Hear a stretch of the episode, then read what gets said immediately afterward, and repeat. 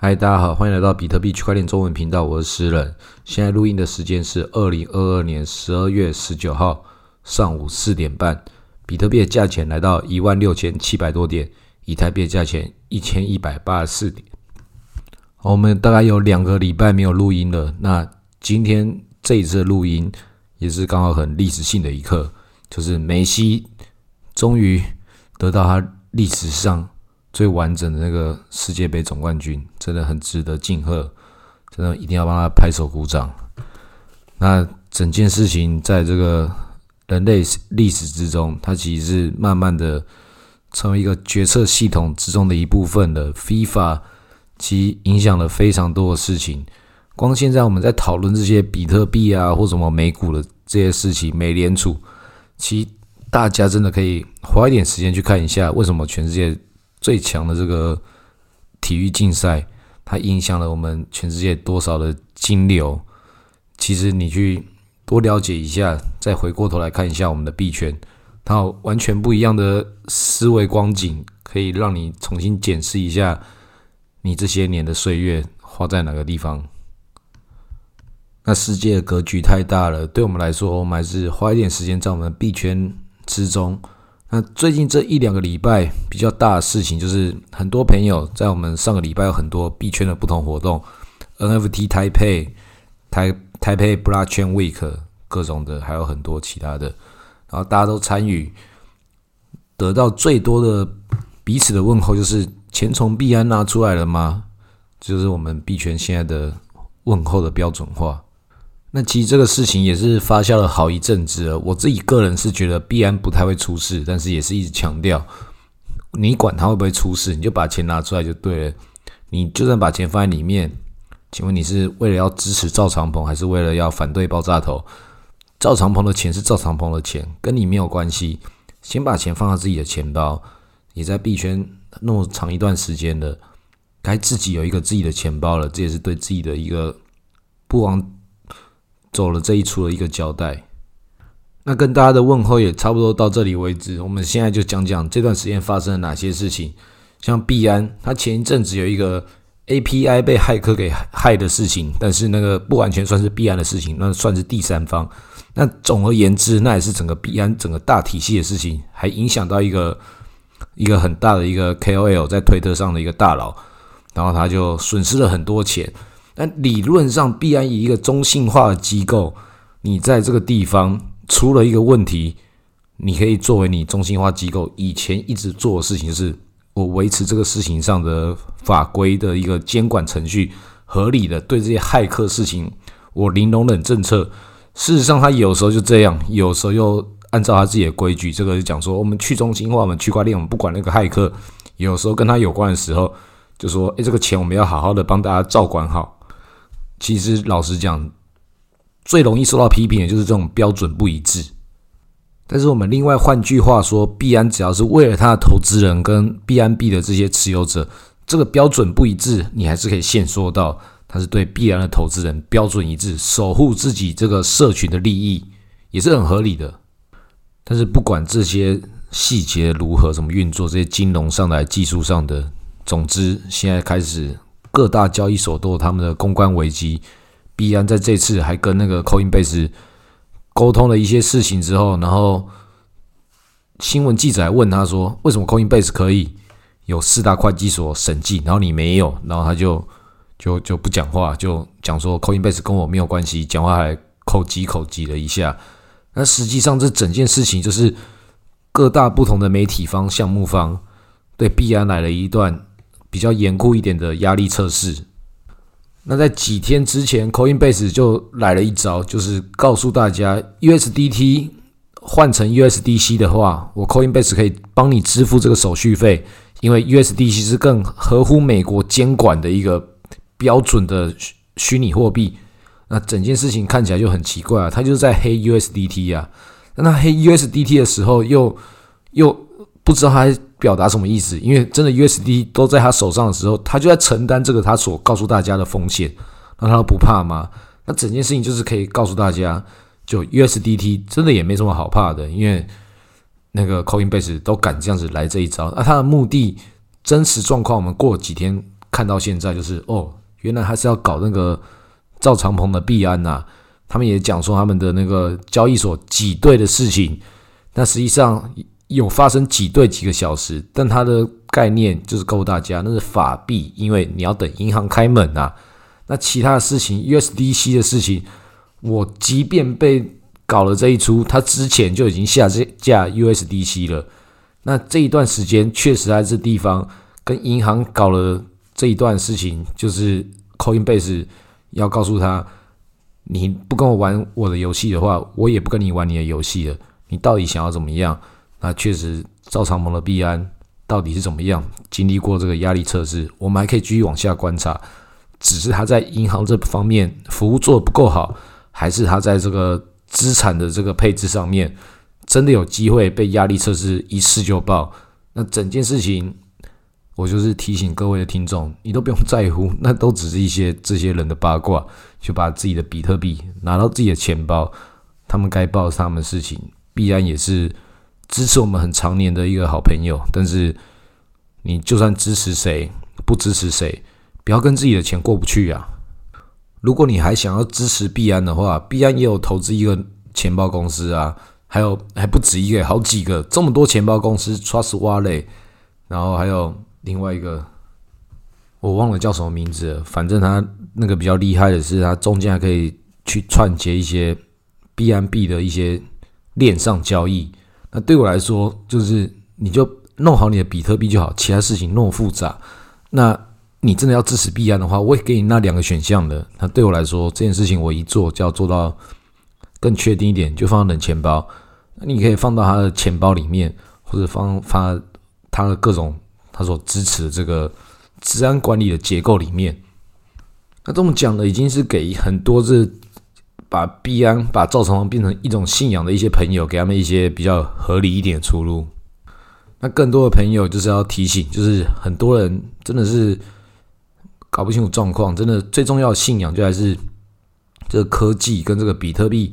它所带来的一个金融思维的本身。你去对一些 这些公司的大佬或是谁？有这样的信仰，都是一个还是反其道而行啊？还是走了中心化这个思维？这都是一个不太不太给自己一个健康空间的一个做法。那我这里也不也不是要那个 diss 币安，也不知道把他的这个币安币讲的，它可能会跌啊或什么。但最近币安的很多表现，对我来说就是我们没有必要说，就是看起来就是他有什么问题，我们还死命的支持他。你的钱是你的钱。刚刚已经强调过了，那币安最近还跟那个命银币，就跟他骂鸡大哥开始就是撕逼了，讲说那个这些密银币我们要把它下架，因为它如何如何已经两年没有去做它的更新啊，各种的要把它的这个抵押的多少颗很多钱的这个币安币把它没收掉，那这个密银币他们的官方就提出这个抗议，但是另外一方面也是。在合约上也是情有可原，但你在这种时候特别拿出来强调的话，代表什么？是你很缺钱吗？还是你不缺钱的话，有必要在这个时候表演吗？这个时候大家就已经不清楚了。他可能有一些他的考量吧。那另外一个就是 REP，就是 Argo 币，它就是去中心化这个这个未来事件交易所。讲白一点，就是赌一些什么世界杯足球赛。或是美国大选各种的这种，它就是一个去中心化的一个赌局。那比特币可是我帮他暗战过了，而且他确实很多人都在上面做使用。当然，它也是很古老了，已经不够帅了，交易量也没办法跟以前比。但不管怎么样，他那个历史地位在那边，他就把它也一起把它下架了。这个事情就是我觉得哇很有趣。但另外一个也更有趣的就是 BTCST。但是币安之前讲难听点，曾经也算是背书过的一个比特币算力平台。那比较老的听众朋友都已经知道，我曾经描述过比特币算力平台这种事情是怎么一回事。然后也是告诉大家，你要买这种算力平台，不如直接买比特币，因为你没办法去参与它内部的一些细节。那最终来讲，最终买比特币还是一个最确定的事事情，买算力是另外一回事。但币安有认证过，那好像又是另外一回事喽。但这次他把自己认证的这个事情橡皮擦把它擦掉了。这个事情就是，哎呀，也是提醒大家，就不要因为你觉得必安的品牌有多么了不起，然后很多以前这个历史都是你没有参与过的，你要给他鼓掌，给他认同也是一回事。但是我们看过他以前历史的人，我们也知道他一路走来坑坑巴巴的，但是走到现在也是必须要给予尊重以及鼓励。但现在来说，你自己的钱跟他品牌对你来讲的一些认证。这些事情还是不成比例啊！自己的钱还是比较重要。必然以前也没有到多么的黑历史，只是走起来不够光彩而已。但是这些历史走下来，告诉你，就是交易所那是交易所，钱包是钱包。连必安的客户那家法国审计的一会计师公司 m a z a s 都直接就是跟他不玩了，就直接我不玩喽，交给你们自己去审计喽。那这种事情很多都算是一种警讯了，但是警讯最终会不会成真这件事情，就是我们就顺其自然，看它怎么发生。那我们这么多天没有录音，这段时间我有看很多不同人的频道，有一些不同好朋友的频道，大家比较容易产生一些流量的。我们交流之后发现，哇，都是那个什么 WBTC 会不会出包啊、币安啊、灰度啊这种事情。贩卖恐惧这件事情，就是这个世代媒体的流量密码。但是我还是推荐大家，这些事情你都放弃，跟随这些所有人的焦虑，你就变成比特币的话，你就跟我一样，就放在那边，所有的东西就等那个冒出来的烟，它被这些人给扑灭之后，我们再重新的加入。你不用拿这几几个礼拜、几天时间的这个收入。去跟他拼你的整个身家，那不过就是三百六十五分之不知道多少的这个比例，可能十几二十天，就算三十天已经很多了，也都才十二分之一，这很重要吗？不要不要跟他赌那么大，不管是 WBTC 或是币安或是 USDT 这些各种不同的事情，前几天还有来了一个 USDT 在那个坡场链上面跟那个。中国离岸人民币有一个对勾关系，那个就是好像有点有点复杂哦。但是仔细想想，也没大家什么意思，只是孙小哥又表现他自己如何的地方，搞了他表演的那一面。但整件事情对我们所有的比特币牛市啊，中间还有很多小小的小细节，大家都可以看到这些说的好消息，看起来。都不是什么好消息啊，都不会涨啊！你看，PayPal 也跟这个 USDC 合作，然后再跟这个 MetaMask 合作，港交所也开了比特币的 ETF，各种东西。如果这些消息在以前就欣欣向荣，就是要涨就涨给他看的一种消息啊，那你看到现在这些好消息，还有那个 CPI 指数讲出来，美联储也是姿态也是放软啊。但所有东西现在大家就是说不涨就不涨啊，怎么样？那所有的这种事情就是美股也是差不多同样意思。这个能量是有限的，这个不是你放好消息或不放好消息，只要看这个大家口袋的这个真金白银呐。现在老子就是没钱呐，现在这种大家态度也是这个意思。但实际上那些有钱的人是什么？有钱的就是也还在等啊。现在就是你要割哪一波的？现在是真的是最后了吗？我有钱，我不用那个。跟你基于意识，我可以更明白知道你的姿态。我后来在跟涨的时候，我在买，我也不迟啊。所以就是你要去思考这些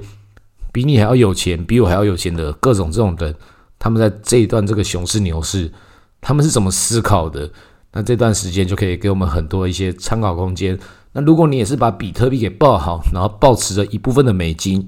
过好你接下来这个熊市的准备的话。那我们就是跟这些大佬一样，我们就坐在家里，然后看着球赛，看他们表演，来看一下这个世界接下来他想要下哪一步棋，美联储想要怎么样，我们再跟着怎么做下我们的下一步。不然我们也啰嗦那么多起的。其实好在好几个月之前就已经告诉大家，这个节目没什么好录的啊，因为那个时候你就该把自己的一些这些零碎的一些垃圾币的仓位都清光了。所以我能够告诉大家的事情，那一段时间也讲了好多次了。现在我希望还在我节目听的朋友，就是都有按照一些比较理性操作的决定，因为我能够讲的东西都叫理性操作。那这些理性操作，接下来我们就等着这个理性，在我们这些观察者之中，看他们不理性的发生，能够走到什么样的底部。那个时候，我们在理性的重新抄底，所以永远保持着这个对自己的货币、对自己的资产很理性的思维，然后同时感受一下这些不同的人他们不同的过度的情绪，也是很能能够让我们去做出一些。更好决定的一个参考。那我自己给大家更多建议，就包含我这段时间看了各种不同的朋友的一些节目频道，还是要推荐大家，就是真的不用那个订阅太多的频道，包含我节目也不用听。真的想要学习的话，有很多这些很底层的思维，亚当斯密的《国富论》，另外就是海耶克，他自由主义的大师，所以就看。某方面来说，它是两个极端，但是你有没有看懂不重要，但是你可以从上面得到学习这些知识的一些认知，肯定比听我节目还还要可以得到更多，也比你看到其他节目都还要得到更多，因为你已经知道这个当代成为经典的大师，他们在某个天平的两端，他们的资讯量应该就可以涵盖你现在所中间的一些模糊地带。那那些细节再慢慢另外补足就好，但是你最大框架还是要先去理解，然后其他事情就不用装忙，也不用装认真的，因为所有事情以现在你可以看到这个概念来讲，你比这两个大师还要更前卫的地方，在于你知道这个科技本身它所运作逻辑，那你也知道整件事情最简单的一个答案就是把比特币报好放在自己的钱包，那很多事情真的是不用跟他。了解这么多啊，不用这么内卷啊，其他事情不用装莽啊，过好自己的生活，